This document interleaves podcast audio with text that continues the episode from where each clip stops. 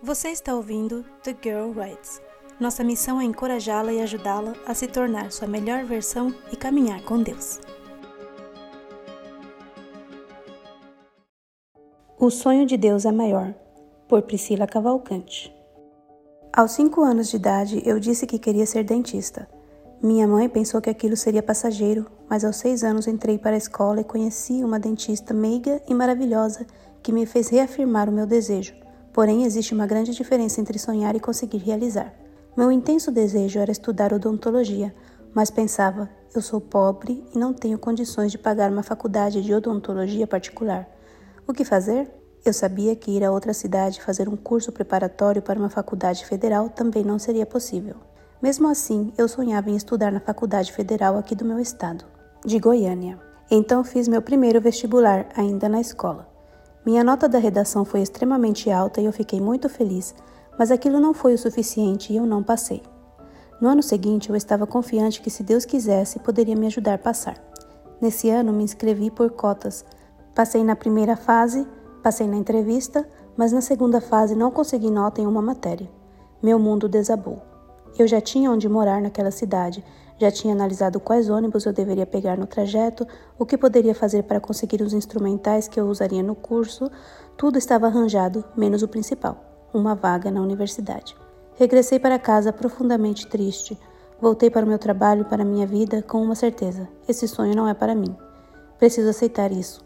Em um daqueles dias tristes, uma amiga que há tempos não nos falávamos me enviou uma mensagem com um trecho de uma música do Robson Fonseca que dizia: Por maior que sejam os seus sonhos, o sonho de Deus é maior. Ele sabe o que você pede, mas o que ele quer dar é melhor. Você hoje não pode entender, pois só pede o que cabe em suas mãos. Infinitos são os sonhos de Deus para você. Eu chorei agradecendo a Deus por aquela mensagem e me senti aliviada, mesmo sem saber o que Deus estava preparando para mim.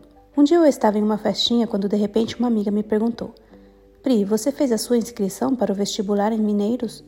Eu ri, porque essa faculdade é particular, e respondi: não, como eu não posso pagar, nem quis fazer minha inscrição.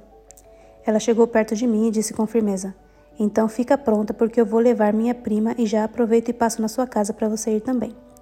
Mais uma vez eu contestei: Não, eu não fiz inscrição e mesmo se eu passar eu não vou poder estudar. Ela disse: Pri, só fica pronta. Meu pai vai ajudar a minha prima e vamos dar um jeito de ajudar você também. Você vai estudar. Eu fiquei paralisada, mas agarrei a oportunidade com as duas mãos e a segurei com todas as minhas forças. Em resumo, entrei para a faculdade e a cada dia eu celebrava como se fosse o primeiro. Fazia de tudo para tirar boas notas e não precisar repetir nenhuma matéria, já que isso me faria ter que pagar mais. Eu contava os centavos, raramente tomava um sorvete fora de casa.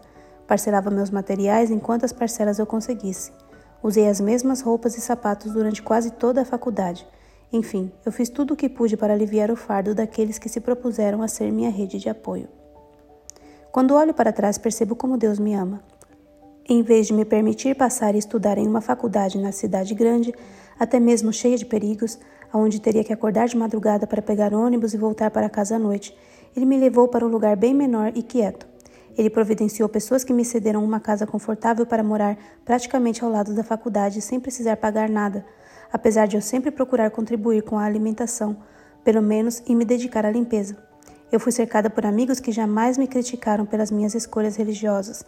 Eram estudiosos, se interessavam em ouvir falar de Jesus, me cediam suas coisas sem questionamentos quando eu não podia comprar, me davam roupas e sapatos, me levavam para os passeios e me faziam sentir parte da família.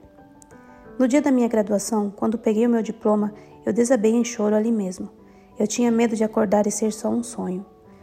Na verdade, durante muito tempo eu acordava à noite e pensava: o Senhor fez isso mesmo, é real.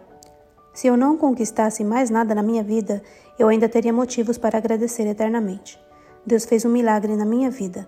Apesar de eu ter me desesperado em alguns momentos, Ele me pegou pela mão e me colocou em lugares inimagináveis. Às vezes Deus diz, espere, e em outras ocasiões Ele realmente vai dizer, não. Mas não se desespere e nem tenha medo. Nossos sonhos nem se comparam ao que Deus irá realizar em nossas vidas. Espero que muito em breve você possa olhar para trás e dizer: Que bom que Deus fez a sua vontade e não a minha.